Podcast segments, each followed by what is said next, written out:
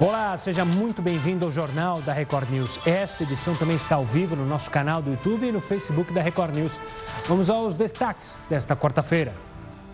Sonegação de impostos. Empresário fundador de rede de eletrodomésticos é preso, suspeito de sonegar 400 milhões de reais.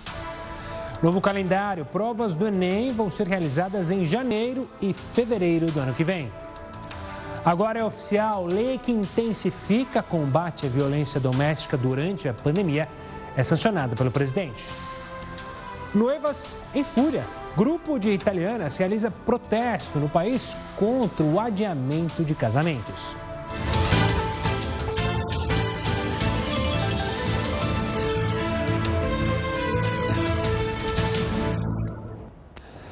Uma crise no abastecimento de alimentos está entre as possíveis consequências da pandemia do coronavírus, segundo os dados da ONU, a Organização das Nações Unidas. A crise, inclusive, já é sentida em alguns países. A pandemia afetou a distribuição de comida no mundo todo e essas consequências vão ser sentidas por muito tempo. Os efeitos na distribuição mostram que o pior ainda está por vir. De acordo com os dados da ONU, cerca de 50 milhões de pessoas podem cair para extrema pobreza como resultado da crise econômica gerada pelo coronavírus. E como sempre, a parte vulnerável da população é a mais afetada. A quarentena e o isolamento social diminuíram drasticamente o ritmo das colheitas e das produções.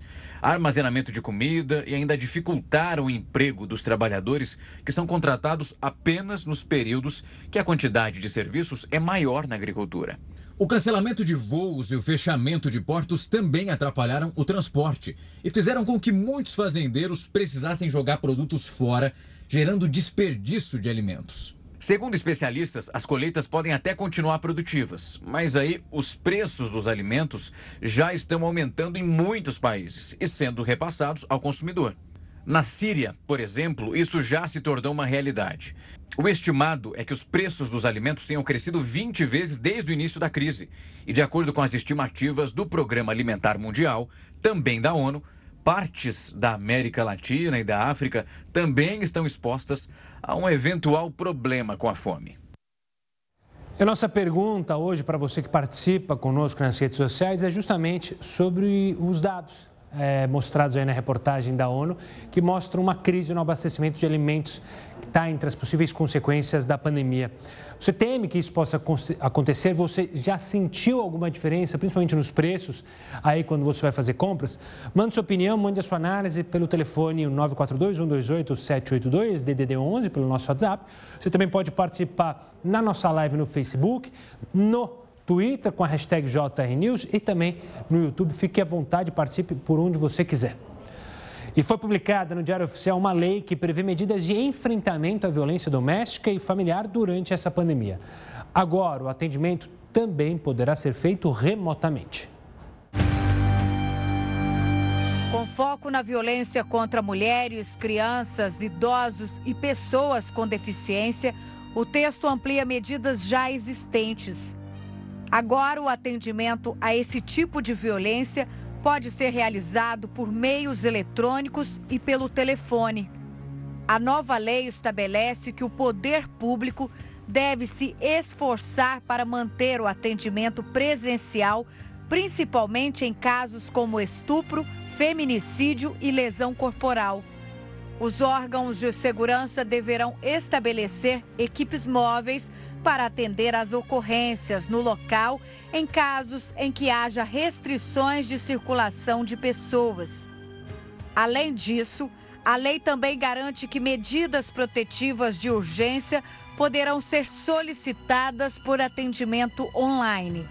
O governo defende que a medida é relevante, tendo em vista que há registro de aumento de casos de violência durante os primeiros meses da pandemia. E a Polícia Civil quer ouvir o empresário Ricardo Nunes, fundador da rede de eletrodomésticos Ricardo Eletro. Ele foi preso por sonegação de quase 400 milhões de reais em impostos. O dinheiro iria para contas bancárias de pessoas próximas e depois seria usado para comprar imóveis ou abrir outras empresas. O imposto sonegado é o estadual, ICMS. De acordo com a denúncia, em 10 anos, 387 milhões de reais teriam sido desviados. há indícios de que a fraude não teria acontecido apenas em Minas Gerais. E uma pessoa morreu na queda de um avião perto do aeroporto Campo de Marte, aqui na zona norte de São Paulo, nesta quarta-feira.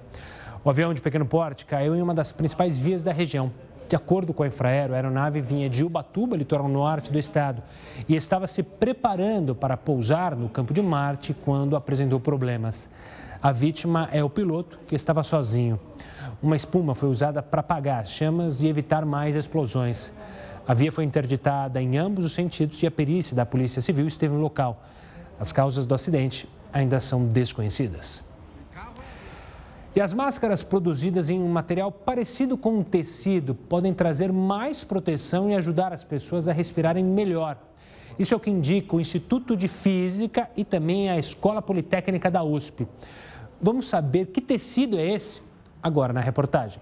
Nem preço, nem espessura do material com que a máscara é feita definem se ela é segura ou não. Para os pesquisadores, uma boa máscara deve ter uma capacidade de filtragem superior a 80%. E quando comparada às de TNT, as máscaras comuns de algodão laváveis mostram ter um nível de proteção mais baixo e também deixam a desejar na hora de respirar. Já uma máscara profissional, como aquelas com válvulas, pode oferecer muita segurança contra o coronavírus. O problema é que é muito mais difícil permanecer com esse acessório por muito tempo, por causa da sensação de sufocamento que ela causa. Embora descartáveis, essas máscaras de TNT podem ser lavadas até no máximo três vezes. Mais do que isso, elas acabam perdendo a eficiência. Elas são feitas de um material que parece um tecido, mas é bem mais leve e, de acordo com os estudos do Instituto de Física e da Escola Politécnica da USP, elas têm uma capacidade enorme de proteção contra o coronavírus. Ainda assim, nem todo TNT pode ser considerado seguro. Segundo especialistas, existem TNT com apenas 13% de filtragem e outros com 98%. O ar sempre vai procurar as partes mais claras, ou seja, aquelas que filtram menos. Por isso, a estrutura precisa ser mais homogênea. Agora a gente conversa com o Heródoto Barbeiro para falar sobre os efeitos da pandemia do coronavírus no consumo de carnes. Qual é a projeção para os próximos anos, Heródoto? Uma boa noite. Ah, o Heródoto travou, travou justo a hora que ele ia dar o boa noite. Claro que a gente vai tentar reconectar, mas a gente, enquanto isso, vai para um rápido intervalo. Daqui a pouco a gente volta com outros assuntos e, claro, com a participação do Heroto. Agora eu te espero na nossa live.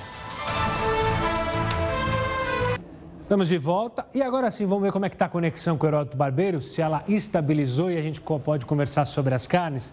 Heródoto, uma boa noite. Qual que é o impacto, então, é, da pandemia no consumo de carnes? Olha, Gustavo, vamos ver se o Skype aqui, meu Skype está um problema, ele vive caindo. Mas olha, eu queria dizer o seguinte: nós estamos falando de comida. Hoje eu fui dar uma voltinha aqui no shopping, que tem do lado de casa, e fui na praça de alimentação. Fui dar uma olhada lá para ver se essa coisa nada estava lá. Percebi que alguns restaurantes estão abertos, com as mesinhas uma longe da outra. Mas outros restaurantes não estão abertos. Agora, nós estamos falando a respeito do consumo de carne, por quê? Porque o Brasil vai indo bem nesse ano, como você sabe, e a gente já mostrou aqui, com a venda dos nossos produtos no exterior, inclusive carne. Carne, frango, carne de boi, carne de porco, estão vendendo bem também uh, cereais e por aí afora. Mas o que, que a gente descobriu? A gente descobriu o seguinte, que o mundo, de uma forma geral, está comendo menos carne. Olha, então o pessoal do agronegócio te olhar lá na frente. Eu coloquei alguns númerozinhos aí só para a gente chamar. Olha, só para você ter uma ideia, a cada 4 quilos de carne que se produz no mundo, 1 quilo é consumido pelos chineses. Então, os chineses são os grandes consumidores de carne do mundo: carne de frango, carne de porco, carne de, de boi por aí afora. E, logicamente, um grande mercado brasileiro. Então, 25% da carne que se consome no mundo é consumido pelos chineses. Mas vamos olhar agora o mundo como um todo, vamos virar nossa telinha. E aí nós tivemos o quê? Queda do consumo. O que significa isso? Caiu 3% por pessoa. Só 3%? É mas faz o cálculo de quantos bilhões de pessoas consomem no mundo, por aí você tem uma ideia que a queda foi realmente muito grande na carne. Agora, por que razão? Será que o pessoal virou vegano né? e só está comendo folhinha, aquela coisinha toda? Vamos ver as origens aqui que nós temos também para poder ilustrar então a nossa, a nossa conversa. Olha lá. Causa. Medo de vírus, achando que a carne pode transferir, transferir vírus. Muito restaurante fechado. Acabei de falar que no shopping aqui do lado está fechado. E menos dinheiro também, porque muita gente perdeu o emprego. Quando você perde o emprego, você corta aquilo que né, é, popularmente se chama de mistura. Tem o arroz, feijão e a mistura. A mistura geralmente é carne. Então, menos dinheiro, menos carne eh, no mundo inteiro e por esse motivo, então, o, o, o consumo diminuiu um pouco. Tem uma outra informação também relevante em relação ainda a essa questão, mexe com o nosso, com o nosso agronegócio. Olha lá, como é que está o Brasil? O Brasil é o terceiro maior consumidor de carne bovina do mundo. O pessoal faz o churrasco que não acaba mais, costela de boi, de carne bovina. Olha que interessante, de carne bovina principalmente. Mas a situação não, não é boa para nós. No momento ainda estamos vendendo, porque pode ameaçar as exportações. E com isso, logicamente, pode prejudicar a chamada balança comercial brasileira, eu já expliquei aqui, que é a quantidade de dólar que entra e que sai do nosso país. Estamos indo bem, estamos indo bem. A gente está é, é, é, faturando mais dólar do que nós estamos exportando. E isso, obviamente, vai ajudar aí a recuperação da economia brasileira. Nós temos outros dados, Gustavo, que a gente vai aos pouquinhos aí explicando para o pessoal tomar consciência daquilo que nós estamos vivendo nesse momento, no mundo e no Brasil. Claro, valeu, Heroto. Obrigado pela participação. Daqui a pouco o Heroto volta, como ele mesmo disse, em outros assuntos para a gente falar aqui no JR News. Agora a gente fala aqui de São Paulo, porque em alguns lugares do Brasil, exemplo aqui de São Paulo, foi determinada a aplicação de multa para pessoas e estabelecimentos que descumprirem a obrigatoriedade do uso de máscaras. Mas será que é possível recorrer após ser multado? O Leonardo Mazilo, que é advogado e sócio da W Faria Advogados, explica para gente. Se o cidadão for multado por estar na rua sem máscara, ou se o comerciante for multado porque a fiscalização encontrou pessoas sem máscara dentro do estabelecimento, vai caber um recurso administrativo no prazo de 10 dias. Nesse recurso, tanto o cidadão quanto o comerciante vão poder justificar o porquê de a máscara não estar sendo usada. É, esse seria, por exemplo, o caso de algumas pessoas portadoras de deficiência que ou simplesmente não conseguem usar máscara ou que, em razão dessa deficiência, acabariam usando a máscara de maneira inadequada, colocando-se, inclusive, é, em risco por conta desse uso inadequado. É, de qualquer forma, para evitar a aplicação da multa, nós sugerimos que as pessoas que tenham algum tipo de impedimento para usar máscara ou seu acompanhante é, portem um relatório médico, ainda que em formato digital, salvo no celular, para evitar que a multa seja aplicada. De qualquer forma, nesses casos, se houver aplicação de multa, vai caber sim um recurso administrativo. E no próximo bloco a gente vai trazer mais assuntos jurídicos. É que muitos inquilinos pediram os descontos nos aluguéis. Você foi um deles? Durante essa pandemia, por causa aí é, desse, dessa pandemia, eram três meses para ter uma diminuição, enfim. Agora o prazo já está chegando ao fim. Como renegociar? A gente explica no próximo bloco. Agora espere mais uma live. JR News de volta para falar que a Comissão Especial da Assembleia Legislativa do Rio de Janeiro, que analisa o processo de impeachment de Wilson Witzel, fez nesta quarta-feira a primeira sessão para que o governador apresente a própria defesa. O repórter Pedro Paulo Filho tem mais informações. Boa noite, Pedro. Oi, Gustavo, boa noite para você, boa noite a todos. Olha, nesse primeiro dia, a defesa não participou da sessão. E a maior parte dos deputados fez as intervenções pela internet, longe do plenário. A comissão investiga superfaturamento na compra de respiradores e na construção de hospitais de campanha, além do vínculo entre o governador Wilson Witzel e o empresário Mário Peixoto, preso pela Polícia Federal na Operação Favorito. Essa operação é um desdobramento da Lava Jato e foi desencadeada em maio. Além de Mário Peixoto, outras 16 pessoas foram denunciadas todas suspeitas de envolvimento no esquema de fraudes em contratos com a Secretaria Estadual de Saúde. Agora faltam nove sessões até o fim do prazo para que o governador se pronuncie. Gustavo. Obrigado, Pedro. E olha, mais de 3 mil funcionários da Prefeitura de São Paulo receberam auxílio emergencial de forma irregular. O levantamento foi feito pelo Tribunal de Contas do município e a Controladoria Geral da União. Os órgãos fizeram um cruzamento com os dados da Caixa Econômica Federal para descobrir. Os pagamentos feitos durante três meses passam de 2 milhões de reais. A controladoria orientou que o dinheiro recebido irregularmente seja enviado ao Ministério da Cidadania após a Prefeitura notificar todos esses servidores beneficiados. Se a devolução não acontecer, os funcionários podem responder por falsidade ideológica e estelionato. Agora a gente fala de um estudo que fez uma conexão entre a gestão de prefeitas mulheres e a redução da taxa de mortes de crianças. Não entendeu? Espero que você vai entender na reportagem. Independentemente de questões políticas, as prefeitas têm mais sucesso que os prefeitos no combate à mortalidade durante a infância. O levantamento foi publicado na revista científica americana Health Affairs. Eles analisaram os dados de 3.167 municípios brasileiros sobre a mortalidade de crianças de até 5 anos. Os municípios que tinham falhas nos registros dessas taxas não foram avaliados na pesquisa. A taxa foi de 25 para 13 mortes a cada mil crianças que nasceram entre 2000 e 2015. Nessa mesma época, a quantidade de prefeitas mulheres foi de 4,5% para 9,7%. Os estudiosos também destacaram que uma redução parecida aconteceu quando a quantidade de deputadas estaduais e federais cresceu. A melhoria no combate continua mesmo depois que as mulheres trocaram de partido. Isso significa que, independentemente do partido, essas mulheres conseguiram implementar e ampliar os projetos sociais e o acesso à saúde pública. Análise dos dados mostrou que as prefeituras chefiadas por mulheres tiveram coberturas maiores de programas sociais do que as que são comandadas por homens. A abrangência do Bolsa Família, por exemplo, foi 2,5% maior. 9 horas e 29 minutos. O JR News vai para um rápido intervalo e volta em instantes com muito mais informação para você. Estamos de volta para falar mais uma vez com o Heroto Barbeiro, para falar sobre as vendas no comércio varejista, que cresceram quase 14% em maio, de acordo com o IBGE. E o comércio eletrônico, como é que está a situação? O Heródoto detalha para a gente todos esses números da economia. Diga lá, Heródoto. Olha, uh, Gustavo, esse número foi extremamente favorável. Você tem uma ideia? A Bolsa de Valores hoje chegou pertinho dos 100 mil pontos. 100 mil pontos é quando estava no começo do ano e você nem tinha pandemia ainda. Então, a impressão que eu estou tendo, espero que seja verdade, é que essa recuperação tá, vai, vai acontecer em forma de V.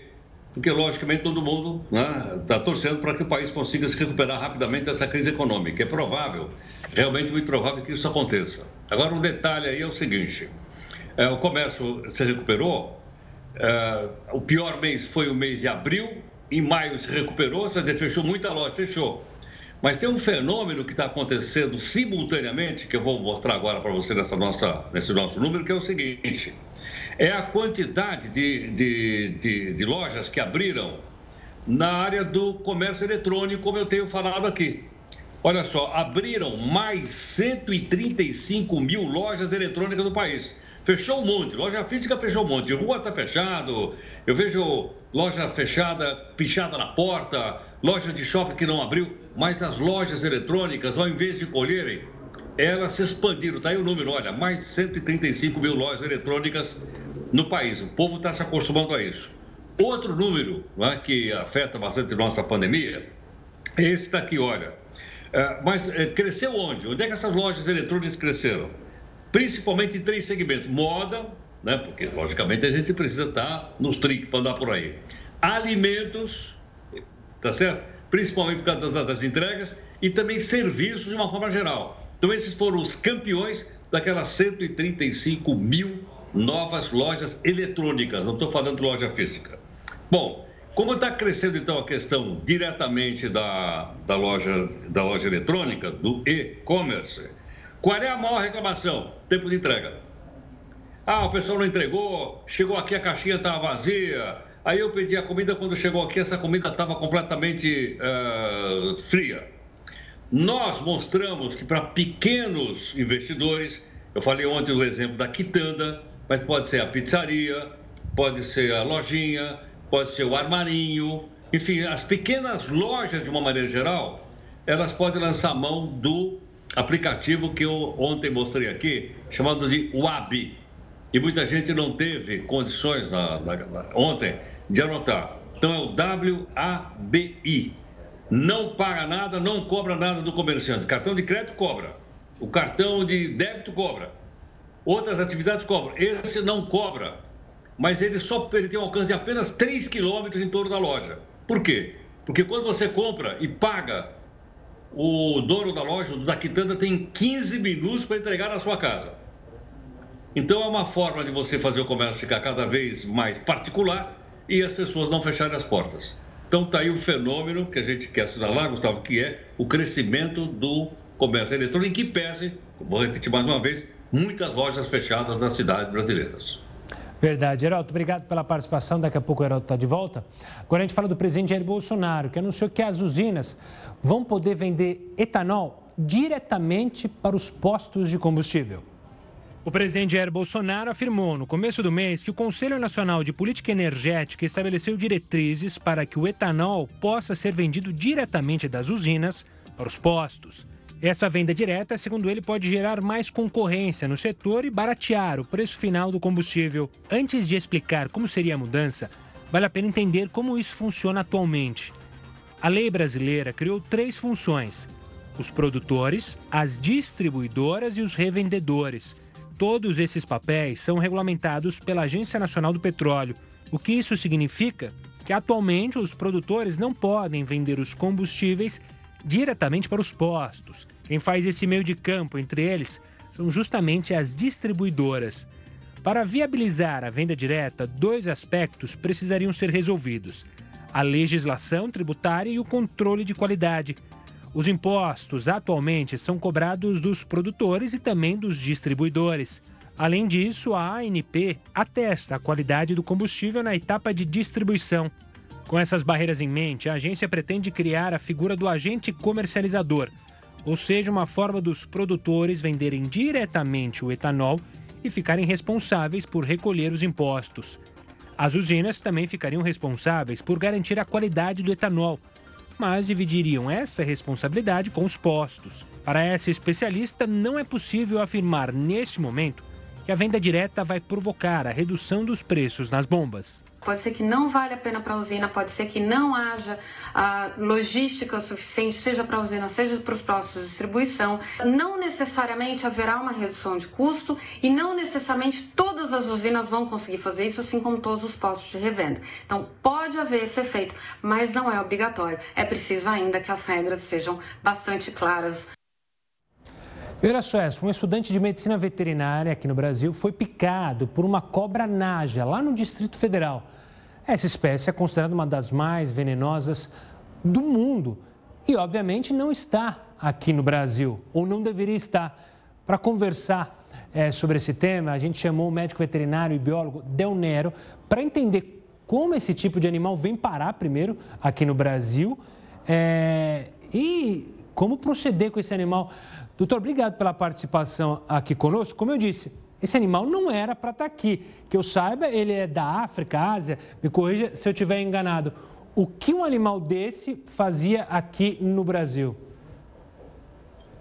É, o que acontece é o seguinte: realmente esse animal não era para estar no Brasil, esse animal veio introduzido de forma ilegal, infelizmente, Existem, por exemplo, alguns países, como os Estados Unidos, que em alguns estados ela pode ser comercializada de forma legal para se ter como pet, mas lá, aqui no Brasil, é proibido. Esse animal não era para estar aqui, veio introduzido ilegalmente, é, não há produção da, do anti, da antipeçonha para ela, graças aí a um trabalho de pesquisa que vem sendo desenvolvido no Instituto Butantan, que ele, esse estudante deu sorte de ter ainda é, o, a antipeçunha para que ele possa ser tratado, o soro antiofídico dessa espécie, que no Brasil não é produzido para essa espécie, é produzido para a serpente que nós temos no Brasil, que são as cascavéis, as jararacas e as surucucus e as corais verdadeiras, mas não para najas. No caso, só para lembrar, esse indivíduo aí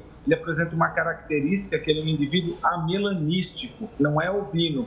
Ele tem ausência de melanina, então por isso que ele tem essa cor. Normalmente, ela não teria essa cor. É um animal que é um processo de seleção de cativeiro para ter essa cor. Doutor, então, que, pelo que eu entendi, ele veio de maneira ilegal, esse animal veio de maneira ilegal para o Brasil, e é basicamente como acontece com o mercado negro. Eu estou acostumado a acompanhar informações de nossos animais serem vendidos pelo mercado legal para fora, para a Europa, para os Estados Unidos. Nesse caso, foi o contrário. Esse animal deve ter entrado justamente por um mercado negro.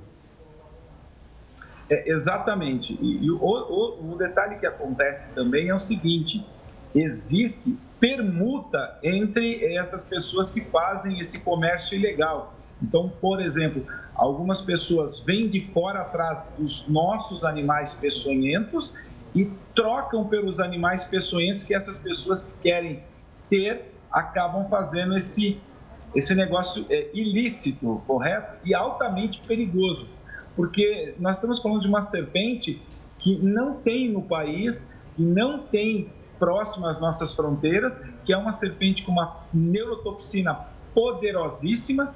E esse rapaz, assim, mesmo ele tomando é, a antipeçonha, pode acontecer que ele venha a ter sequelas. Nem sei se talvez ele sobreviva ou não. Ah, claro que é um empenho aí da equipe médica, porque independente dele estar totalmente errado, a vida sempre tem que ser é, preservada e vão tentar. Mas que fique um alerta aqui a todas as pessoas que gostam de animais.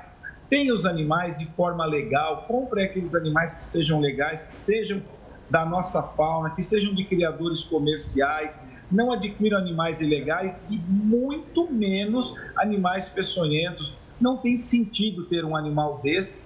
Eu estou à frente de um instituto particular, eu tenho animais peçonhentos, sou experiente na área, mas só para você entender, eu não tenho serpentes peçonhentas exóticas, porque é um risco muito grande.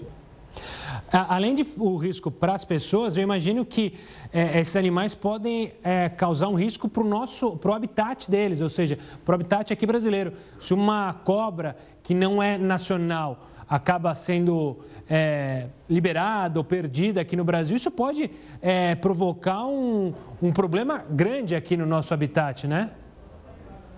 É, a sua colocação foi assim maravilhosa. E olha que você é jornalista, você não é biólogo nem veterinário, mas você tocou num ponto importante. Vamos pensar que hoje, perdão as pessoas que querem alimentar, mas está errado, pardais e pombas foram introduzidos e se tornaram pragas em nosso país. Então você imagina, por exemplo, uma serpente dessa peçonhenta e, outra. É, na, nós tivemos a informação agora há pouco que a Polícia Ambiental é, do Distrito Federal, num trabalho maravilhoso, conseguiu é, localizar e resgatar a serpente, que foi deixada próximo a um shopping, acondicionada, tudo bem, com segurança, mas poderia ter escapado e poderia estar. Esse rapaz que foi picado, veja bem, eu não quero o mal dele, mas ele tinha algo que era perigoso e ele sofreu essa ação por descuido. Mas imagina ainda se esse animal solto, outra pessoa que nem tem conhecimento, nem saberia. E existe um detalhe: é, os profissionais da área de saúde nossa, os profissionais que conhecem sobre picadas de animais, estão acostumados com a sintomatologia das nossas serpentes peçonhentas. Eles não é por falta de conhecimento, mas chega alguém picado, inconsciente por um animal desse, eles não vão saber direito o que fazer porque nunca vão imaginar que ele foi picado por uma nacha. Claro. Então é um perigo desnecessário. É, eu, eu faço um apelo aqui, o pessoal conhece, eu tenho um grande canal no YouTube, tem bastante visualização, e eu falo, pessoal, não tenham isso. Por favor, não tenham animais peçonhentos se você não trabalha no instituto, se você não está amparado pela lei. Como pet, não é para ter, por favor parem de querer se mostrar, de querer ter algo mais que alguma outra pessoa, porque isso simplesmente é por mera questão de ostentação. Inclusive há fotos, eu não sei se é desse rapaz, eu não posso afirmar, mas dessa serpente, eles fazendo uma, uma modalidade que eles chamam de hand freeze, ou seja, mão livres, pegando essa serpente nas mãos, sem nenhuma proteção, quer dizer, é um absurdo. Eu não sei se foi o caso que ele foi picado por isso, mas de qualquer forma, é, pode ser que ele perca a vida ou tenha sequelas.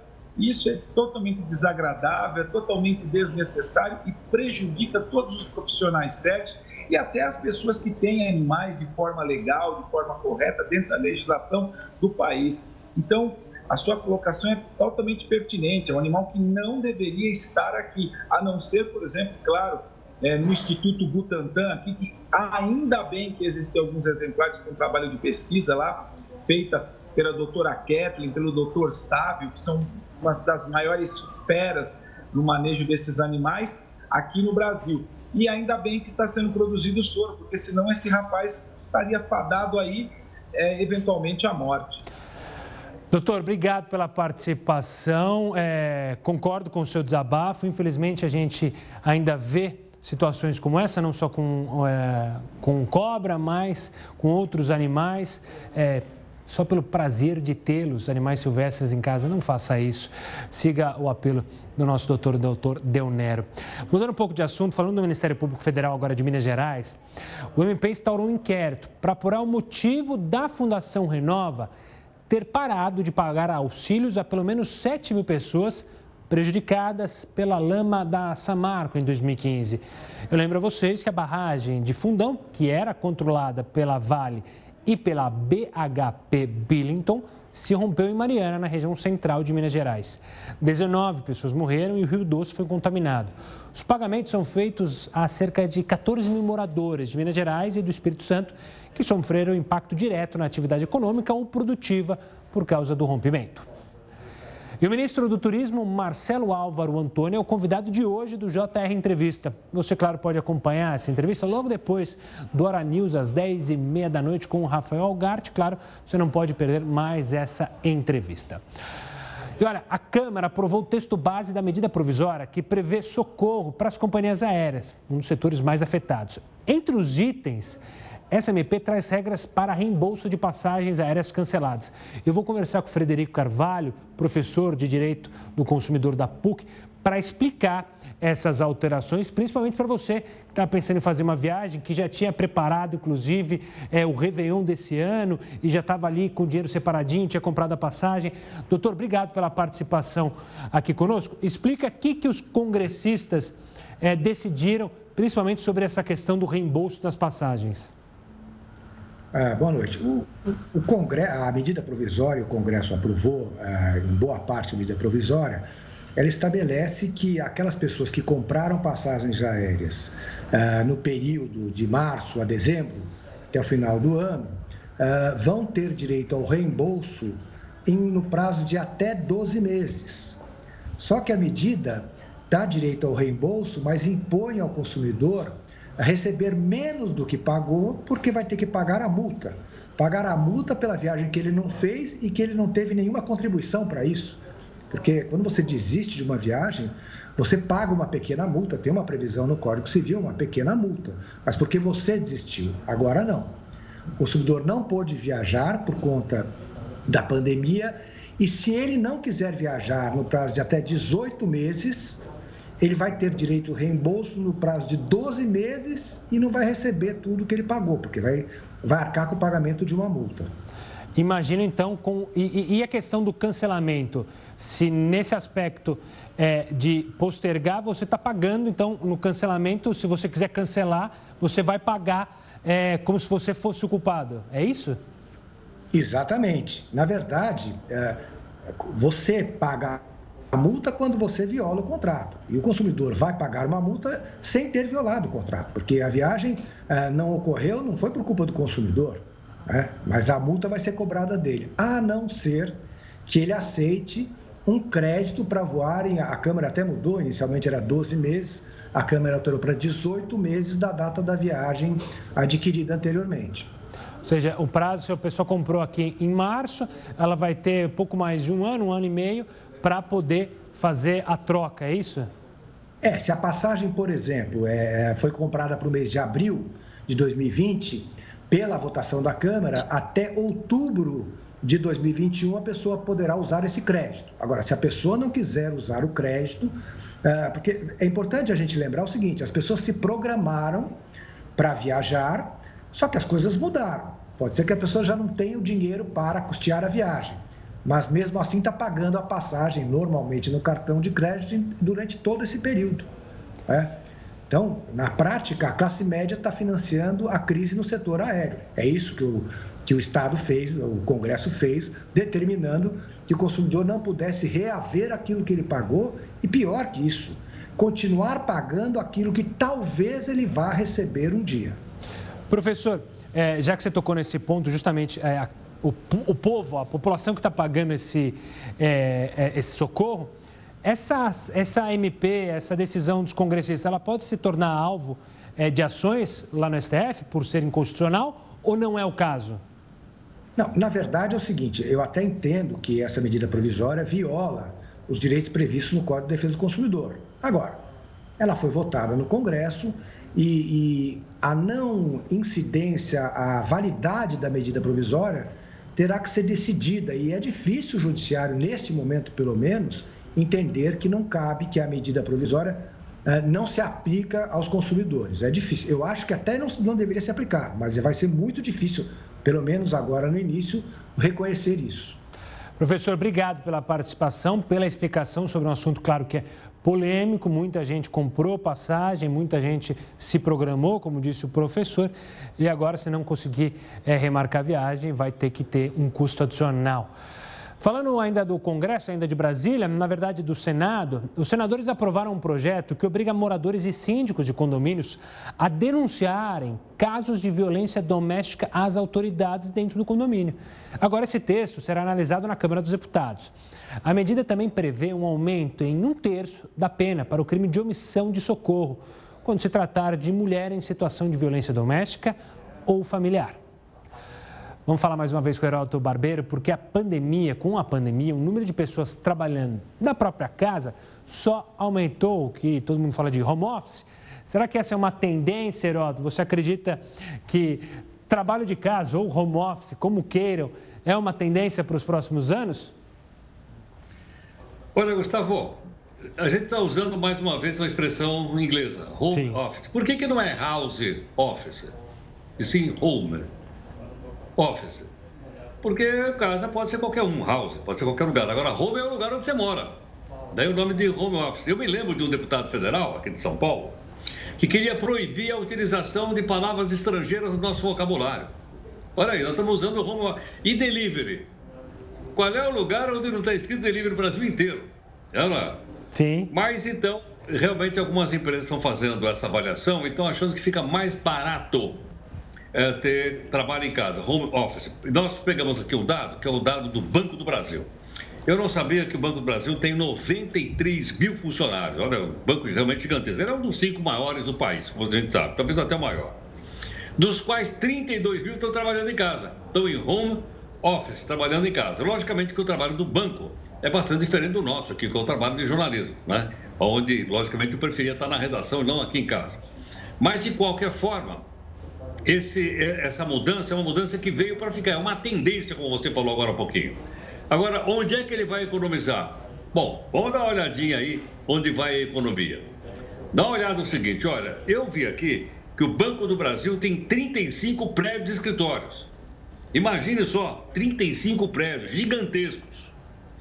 E eles vão, vão devolver 19. Quer dizer, o banco vai economizar bastante devolvendo 19 prédios, vai pagar aluguel, não vai pagar água, não vai pagar luz, não vai pagar condomínio, nem coisa nenhuma, porque o pessoal vai estar trabalhando nas suas próprias casas. Essa tendência certamente é uma tendência não só do Banco do Brasil, mas provavelmente ela vai se estabelecer para o setor eh, bancário de uma forma geral. Quanto é que o Banco do Brasil vai economizar nessa história de diminuir o prédio? Olha a quantia: 1 bilhão e 700 bilhões de reais. É verdade que são em 12 anos, porque eles estão calculando aí o aluguel ao longo de 12 anos. Mas certamente, como você disse, isso é uma tendência na economia das pessoas trabalharem mais em casa nos Estados Unidos. É muito forte esse chamado trabalho em casa, home office, e certamente isso vai acontecer também aqui no Brasil. Por que razão? Porque veja o seguinte, olha, olha uma coisa curiosa, veja só, hoje, hoje, o Banco do Brasil tem alugado 5 milhões de metros quadrados. Imagina um apartamento de 100 metros quadrados, 150. Olha, tem 5 milhões de metros quadrados. É, é um espaço gigantesco. Eles vão devolver 290 mil metros quadrados naqueles 19 prédios que eu falei para você. E, logicamente, vão deixar de pagar o aluguel e isso vai ser muito mais convidativo. Aliás, os bancos né, já ganham muito no país, mas se eles puderem economizar para ganhar mais, certamente eles fazem isso. É que nem o tio Patias. Boa, Heródoto. Obrigado pela participação. Amanhã a gente se fala aqui dentro do JR News. E é bom lembrar que esse home office pode alterar várias coisas na nossa vida. Diminuição do custo de aluguel, já que vai ter muitas empresas saindo, vai ficar mais barato o aluguel. Transporte, ou seja, as pessoas trabalhando em casa, o trânsito vai diminuir, tende a diminuir qualidade de vida para as pessoas que vão poder ficar mais tempo em casa. Enfim, é uma tendência que pode alterar muito o nosso cotidiano. O Jornal da Record News fica por aqui. Agora, acompanhe mais uma edição do Jornal da Record. Fique bem informado. Uma ótima noite e até amanhã. Tchau, tchau.